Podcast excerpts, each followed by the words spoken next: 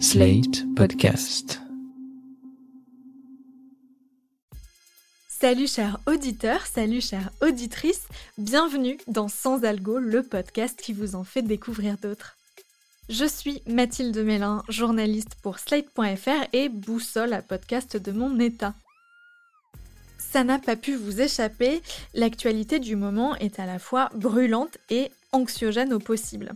Entre la guerre en Ukraine qu'on voit se dérouler presque en direct sur les réseaux sociaux, la campagne pour la présidentielle qui ne décolle pas, le Covid qui mute toutes les semaines et le prix du litre d'essence qui s'approche de celui d'une boisson énergétique, je pense qu'on peut dire que ça pue. Face à ça, il y a deux réactions. Il y a des gens qui se gavent d'informations pour avoir le sentiment de maîtriser un peu plus ce qu'il se passe, et il y a ceux qui s'en tiennent le plus éloigné possible, qui font la technique de l'autruche. Personnellement, je fais un peu les deux en alternance et j'essaye, autant que faire se peut, de consommer des contenus médiatiques qui, plutôt que de venir titiller mes angoisses à coups de titres putaclic, mettent les faits dans leur contexte et en perspective. Le podcast dont je veux vous parler aujourd'hui traite l'info de façon apaisée et accessible à tous et toutes. Il s'appelle Code Source et est diffusé du lundi au vendredi, en général en fin d'après-midi. Vous en avez peut-être déjà entendu parler puisqu'il s'agit d'un podcast produit par le journal Le Parisien. C'est le podcast natif d'actualité le plus écouté en France si on en croit le classement ACPM et ça ne m'étonne pas parce qu'il a plein de qualités que les autres quotidiens d'actu n'ont pas forcément. Pour commencer, ces sujets. La grande force de Code Source, c'est de traiter des bons sujets au bon moment. En général, ils ne sortent pas d'épisodes le jour où une actu arrive, ils attendent d'avoir un peu de recul pour en parler. Par exemple, le 5 janvier 2022, le tennisman Novak Djokovic se voit refuser l'entrée sur le territoire australien. Les médias du monde entier en parlent, y compris le Parisien. Mais il faut attendre le 20 janvier, 15 jours plus tard, pour que Code Source dédie un épisode à l'affaire. Après avoir expliqué les enjeux de l'Open d'Australie pour le joueur, les journalistes font le récit jour par jour de l'événement. Le mardi 4 janvier, Novak Djokovic poste une photo sur son compte Instagram. Il est suivi par 10 millions d'abonnés. Eric Bruna, est-ce que vous pouvez nous décrire cette photo et le message qui l'accompagne c'est une photo où il pose euh, sur le tarmac d'un aéroport. Il a le bras posé sur un chariot à bagages dans lequel il y a tous ses sacs et il y déclare qu'il s'envole pour l'Open d'Australie parce qu'il bénéficie d'une exemption. Ce message et le fait qu'il parle d'une dérogation, d'une exemption, entraînent beaucoup de réactions. Tout le monde devine que Novak Djokovic n'est pas vacciné, même s'il ne l'a jamais dit publiquement. Donc tout le monde suppute sur les raisons qui auraient pu le pousser les organisateurs du tournoi à lui accorder un passe-droit pour aller en Australie. Le mercredi 5 janvier au soir, à son arrivée à l'aéroport de Melbourne, Novak Djokovic est arrêté. Il est immédiatement conduit dans une salle euh, sous vidéosurveillance avec un agent de la police aux frontières australienne qui va l'interroger toute la nuit. Le président serbe réagit en dénonçant immédiatement une chasse aux sorcières. Uh, et là, la situation diplomatique entre l'Australie et la Serbie se tend immédiatement. Rules are rules. It's what I said to you yesterday. Uh, that's the policy of the government. Entry with a visa requires double vaccination or a medical exemption. Dans cet extrait, vous avez tout ce qui fait l'identité code source. Un jeu de questions-réponses entre l'animateur et un ou une journaliste du Parisien qui connaît le sujet sur le bout des doigts, une réalisation travaillée avec pas mal d'éléments sonores et surtout du temps. On ne nous raconte pas l'histoire du jour pour le lendemain, on attend qu'il y ait un peu de matière. Je trouve ça adapté au format podcast de ne pas se ruer sur l'actu du jour à tout prix. De toute façon, l'info, on l'a déjà. À la radio, à la télé, sur Internet, on n'a pas forcément besoin d'un podcast en plus. Ce que propose Code Source, ce n'est donc pas de nous informer, mais de nous raconter l'info, et c'est pas du tout pareil. Pour ça, le Parisien a fait appel à Jules Lavie, ancien journaliste de Radio France. Il a une voix plutôt neutre et un style bien à lui. Son grand truc, c'est de demander aux journalistes de lui décrire des scènes de leur reportage, comme dans cet épisode, le premier d'une longue série sur le procès des attentats du 13 novembre 2015. Timothée Boutry, décrivez-nous l'ambiance avant le début du procès dans l'ancien palais de justice de Paris. Déjà, il y a des conditions de sécurité euh, drastiques qui ont été euh, mises en place. On ne peut pas passer devant le palais de justice, ni longer les quais. C'est extrêmement conséquent, il y a beaucoup de, forces de police. Après, pour accéder à la salle d'audience, ça a été extrêmement bien euh, préparé. Il y a des circuits qui ont été mis en place. Et ensuite, on accède finalement à cette salle d'audience. Il y a une atmosphère de cocon en fait qui se dégage. C'est-à-dire que le procès se déroule quasiment dans, dans une aile. En fait, tous les gens qui gravitent autour de la salle d'audience savent qu'ils vont couvrir cette audience qui s'annonce évidemment éprouvante. Et donc, il y a un, climat un peu ouaté, une, une bienveillance qui règne autour de cette salle d'audience. Chaque semaine, Le Parisien publie 5 épisodes d'une vingtaine de minutes pour raconter l'actu donc. 4 récits, comme vous venez d'entendre, et un épisode au format interview qui s'intéresse non pas au récit d'un journaliste, mais à l'histoire d'un témoin. Ça permet de garder l'identité du Parisien, qui est un journal local, en ne donnant pas la parole qu'à des professionnels. Et puis, il y a un troisième format, plus rare, qui sert surtout pour les très grands événements, c'est celui des coulisses. Le ou la journaliste invitée raconte le déroulé d'un de ses reportages. Ce procédé est un bon moyen de traiter d'une actu encore chaude comme d'un attentat, par exemple, et de nous donner envie de lire l'article en question. Cette méthode, Code Source vient de l'utiliser pour parler de la guerre en Ukraine. La reporter Christelle Brigodeau, qui vient de revenir de Kiev, raconte les deux semaines qu'elle a passées dans le pays au début de la guerre. On finit par arriver à Kiev, dans une ville euh, complètement désertée, il n'y a plus personne. On arrive à Kreshchatik, qui est l'équivalent des Champs-Élysées en fait euh, de Kiev, la grande artère. Il n'y a pas un chat. On sort de la voiture, les sirènes commencent à retentir euh, pour alerter de, de bombardements. Les sirènes, au bout d'un moment, les gens s'y habituent et il peut y avoir des sirènes et des gens qui continuent de faire la queue pour faire leurs courses. Vous vous installez donc euh, dans cet hôtel, j'imagine qu'il y a d'autres journalistes aussi Oui, en fait, alors on arrive à l'hôtel Ukraine, qui est le, grand hôtel qui est au milieu de la place Maïdan euh, à Kreshchatik, donc vraiment au cœur euh, de Kiev. Le palais présidentiel est juste derrière. Et en fait, dans l'hôtel, il reste quasiment plus que des journalistes. Tout le personnel de l'hôtel est parti. Donc en fait, l'hôtel est vide. On s'installe dans une chambre un peu au hasard euh, parce qu'il n'y a plus de clé, il n'y a plus rien. Euh, et on commence à regarder la, la, ville. On va dans les abris euh, du métro où, où, se sont réfugiés les habitants de Kiev parce qu'en surface, il n'y a plus personne. Un métro très très profond, hein, c'est ça? En fait, le métro de Kiev a été construit à l'époque soviétique pour servir en même temps euh, d'abri euh, anti-aérien. On est à l'époque de la guerre froide. Et puis c'est aussi lié à la, à la, géographie de Kiev, qui est une ville avec sept collines. Donc le métro est très très profond. Code Source est un excellent moyen de comprendre des informations en profondeur et de façon synthétique. Ce podcast, je l'aime pour son côté pédagogique, avec une info qui n'est jamais surplombante mais toujours expliquée, contextualisée et compréhensible par tous, même ceux qui n'ont jamais entendu parler du schmilblick. Je l'aime aussi, vous me connaissez, pour sa réalisation toujours travaillée, beaucoup plus d'ailleurs que celle des autres podcasts quotidiens d'actualité qui bien souvent se contentent d'interviews sans trop d'habillage sonore.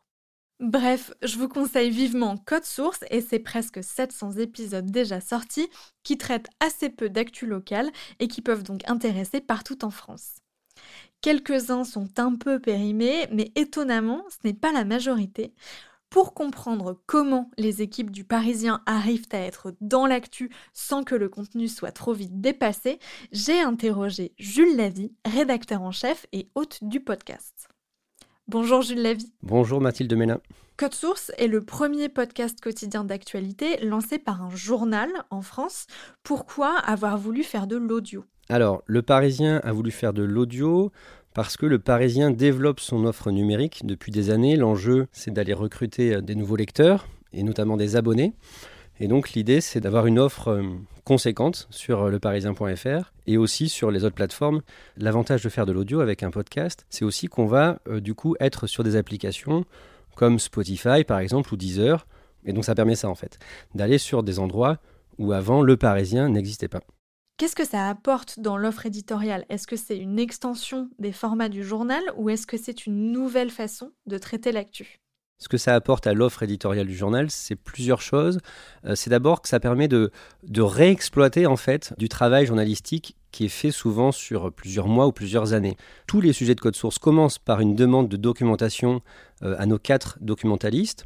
Et à chaque fois, on a une, base de 50-60 pages de vieux articles, souvent de vieux articles du Parisien. Et donc, en fait, on agrège des mois ou des années de travail. Et donc, ça donne une sorte de densité d'informations qui est intéressante. Quelque part, ça permet aussi de montrer un peu l'expertise euh, des différents euh, journalistes du Parisien, et aussi on les entend. L'un des gros enjeux des, rédactions nationales aujourd'hui, c'est de créer du lien avec euh, les lecteurs et les lectrices. Et en fait, un podcast, vu qu'on entend les journalistes, on est avec eux pendant 20-30 minutes, mais ça, crée ce lien. Voilà, ça permet d'humaniser quelque part les journalistes du Parisien. Code Source est largement inspiré du Daily du New York Times. Quel code narratif vous avez emprunté à Michael Barbero du Daily? Quand on est venu me chercher pour ce projet, euh, j'ai fait une écoute attentive euh, du Daily. Notamment, un truc qui m'avait marqué, c'était qu'ils inversaient la pyramide de comment on présente l'information. Quand on travaille en news, on va commencer par l'information la plus chaude, la plus récente. Et eux, en fait, ils commencent par euh, le début de l'histoire, donc souvent, je sais pas, il y a 10 ans, il y a 2 ans, et ils remontent jusqu'à l'actu récente. Donc ça, j'ai gardé ça. j'ai gardé le côté, ben, on raconte des histoires, le côté storytelling, journalisme narratif, et ça, c'est assez rigolo parce que j'ai bossé donc 20 ans à Radio France et en fait, j'avais aucune notion euh, de, de, comment on raconte une histoire. C'est-à-dire quels sont les codes de la narration. Et je me souviens des premières réunions aux Parisiens sur Code Source, je leur ai dit Ah, par contre, il va me falloir une formation de storytelling. Et alors là, ils ont rigolé. Et bien sûr, je n'ai pas eu de formation de storytelling, mais donc concrètement, j'ai été sur YouTube, j'ai lu euh, un livre notamment, euh, plusieurs livres, mais un qui m'a marqué, qui s'appelle Story de Robert McKee, et c'est vraiment un livre qui m'a profondément marqué. Et en gros, ce que je me suis fixé derrière, c'est à chaque fois, pour chaque sujet, c'est une histoire d'actu. C'est-à-dire, est-ce que c'est dans l'actu et est-ce que c'est une histoire? Et si c'est pas une histoire, ben, je prends pas le sujet. Et si c'est pas d'actu, je prends pas le sujet, même si des fois on fait des sujets qui sont un peu magazines, mais ça doit être dans l'actualité, dans une certaine forme d'actualité. Pour choisir les sujets, est-ce que vous ouvrez le Parisien chaque jour et vous réagissez à chaud à l'actu ou est-ce que vous avez une liste de sujets à traiter et ça vient quand ça vient? D'ailleurs, ça prend combien de temps une fois que vous avez décidé du sujet? Alors oui, clairement, j'ouvre le Parisien tous les jours. Après, en vrai, hein, je suis souvent sur mon téléphone et donc sur l'appli du Parisien qu'avec le Parisien en print sous les yeux. Je regarde aussi bien sûr l'édition du print en fait, euh, qui sort le soir à, 21h30. Je me gave en gros de Parisien. Euh, je, vais voir aussi euh, les différents onglets des différentes éditions du Parisien. Le Parisien est présent dans tous les départements d'Île-de-France et dans l'Oise. Et à chaque fois, je me dis, est-ce que c'est une histoire? Est-ce que je peux raconter une histoire avec un début, un milieu et une fin? Il y a toujours un instant T, une vingtaine de sujets qui sont dans les tuyaux. Il y a des choses qui peuvent se caler des fois deux, trois semaines à l'avance, mais le gros se cale en gros d'une semaine sur l'autre. quoi. Et après, on a des gros délais de, fabrication qui peuvent être raccourcis en fonction de l'actu. En général, c'est une journée de, montage, une journée de mixage. Donc il faut vraiment bien s'y prendre à l'avance. Typiquement, si j'ai pas un sujet pour euh, dans trois jours, euh, on est vraiment dans le rouge et il faut vite, vite que je trouve un sujet parce que comme je disais, il faut demander la documentation, lire la documentation, euh, surtout s'imprégner du sujet pour essayer de trouver une bonne trame. Et ça, c'est un travail de conception du sujet qui prend du temps, de trouver le, plan. Quels sont les épisodes ou thématiques qui fonctionnent le mieux en termes d'audience? Alors l'épisode qui a le plus cartonné, ça, et ça me fait plaisir parce que c'était un sujet sur Blanche Gardin. Euh, c'était l'un des premiers sujets en fait qu'on a fait. Et il a cartonné aussi sur YouTube. Je sais pas où il en est aujourd'hui, mais peut-être à plus de 800 000 vues. Et c'était une vraie histoire dans le sens où euh, c'est un sacré personnage euh, euh, qui a eu des moments, des, moments durs dans sa jeunesse. Elle, a vraiment connu des grosses dépressions. Et quelque part, à la fin, elle gagne. C'est-à-dire qu'à la fin, elle a trouvé l'amour, euh, elle est récompensée, sa carrière est au sommet. Et voilà, donc j'avais adoré ce sujet. Alors, et sinon, pour répondre plus globalement sur les sujets qui marchent, je ne vais pas vous mentir, c'est les faits divers. Neuf de nos dix meilleures audiences, c'est des faits divers quelque part, le fait divers, des fois, j'ai l'impression que devient un petit peu plus à la mode qu'il y a 20 ans. Et devient un peu moins sale, entre guillemets, pour une partie des gens qui a 20 ans. Combien de personnes travaillent sur un épisode type de Code Source?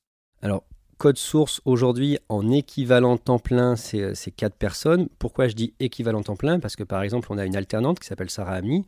Pour chaque semaine, on a 4 sujets avec des journalistes du Parisien qui sont au micro et un sujet avec... Euh, euh, des Françaises ou des Français qui racontent quelque part euh, leur histoire.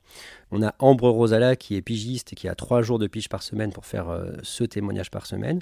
Et donc au total, moi compris, avec un réalisateur, Thibault Lambert qui est producteur, c'est-à-dire qui gère vraiment complètement la production, l'editing, toute la mise en forme du podcast au quotidien, ça fait au total l'équivalent de quatre temps plein. Faire de l'actu en podcast, ça peut paraître un peu euh, antinomique. Le podcast, il doit être le plus impérissable possible pour pouvoir être écouté longtemps. J'imagine que le timing est donc important pour vous. Comment vous savez que c'est le bon moment pour traiter d'un sujet d'actualité et que si vous le traitez à ce moment-là, il sera moins périssable que si vous l'aviez traité euh, avant ou après? Pour savoir euh, quand c'est le bon moment, souvent il faut attendre un petit peu, mais pas trop. Et il faut attendre qu'il y ait un épilogue. Christelle Brigodeau qui rentre de Kiev, l'épilogue, pour elle, dans son récit, dans ce podcast, c'était son retour en France, en fait, après 11 jours euh, ou 12 jours de reportage sur place. C'est une, forme d'épilogue. Évidemment, c'est pas la fin de la guerre en Ukraine, mais on a une fin de l'épisode. Donc ça, c'est pour ce type d'épisode. Et sinon, pour tout ce qui est fait divers, en gros, c'est quand l'affaire est bouclée.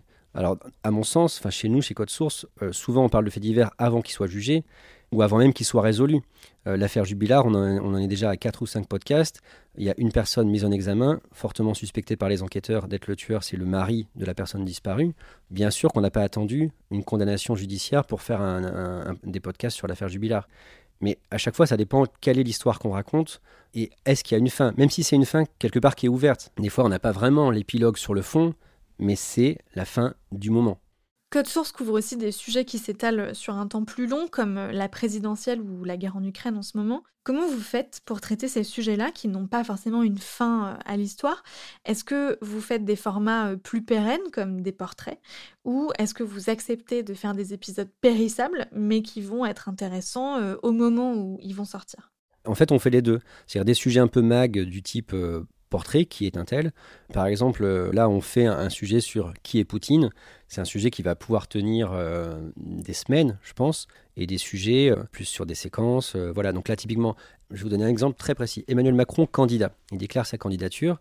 là, ça faisait des jours que j'étais en lien avec Pauline Thévenot et Olivier Beaumont qui gèrent l'exécutif, qui couvre l'exécutif pour le Parisien. Et ce que je leur ai vendu, proposé, c'est de faire un récit de Emmanuel Macron depuis le mois d'août en fait, comment il fait campagne sans le dire, c'est-à-dire en tant que président. Et donc là, en fait, on, égrène ses différents déplacements, ses différentes annonces, etc. Où factuellement, on constate qu'il a fait beaucoup de déplacements et il a fait beaucoup d'annonces. Et donc, en fait, l'annonce de candidature, finalement, c'est que une question d'accroche d'actu au début et deux ou trois questions où on revient sur l'actu et bilan et perspective, enfin ouverture euh, à la fin du sujet. Mais le gros du sujet, c'est le récit des derniers mois. J'avais écrit les questions euh, avant. Enfin, pour tout vous dire, on devait enregistrer avant le, le gros de l'épisode, en gros 20, 20, 20, minutes sur 25, et puis enregistrer euh, les 5 minutes d'actualité au tout dernier moment. Et finalement, on a dû décaler, décaler, et finalement, on a tout enregistré euh, le vendredi matin, et on a sorti le podcast le vendredi soir euh, en travaillant rapidement. Donc ça vous arrive que des épisodes soient faits dans la journée, quoi? Complètement. Le jour de la mort de, de Jacques Chirac, et pour le coup c'était un peu les débuts de Code Source, on, je pense que la dépêche tombe à midi 2, et on a sorti le podcast à 19h. Donc là, le truc qu'on a trouvé, c'est que les journalistes du Parisien, notamment les anciens, nous racontent leur Jacques Chirac, c'est-à-dire des souvenirs de reportages qu'ils avaient avec Jacques Chirac. Donc ça, on a fait ça un petit peu à l'arrache. Et oui, euh, on peut faire un podcast dans la journée. Est-ce qu'il y a des sujets que vous ne traitez pas dans Code Source, soit parce qu'ils ne s'y prêtent pas, soit parce que vous n'avez pas envie de les traiter? En gros, euh, ce que je disais tout à l'heure, c'est qu'à chaque fois, on veut une histoire d'actu. Et en fait, il y a plein de sujets qui sont très importants, très intéressants, qui vont pas se prêter à un récit sur 20 minutes en audio. Donc il y a différents cas de figure, soit parce que ça serait un bon récit mais de 6 minutes, et du coup ça ne rentre pas dans mon format, soit parce qu'en fait ce serait pas un récit.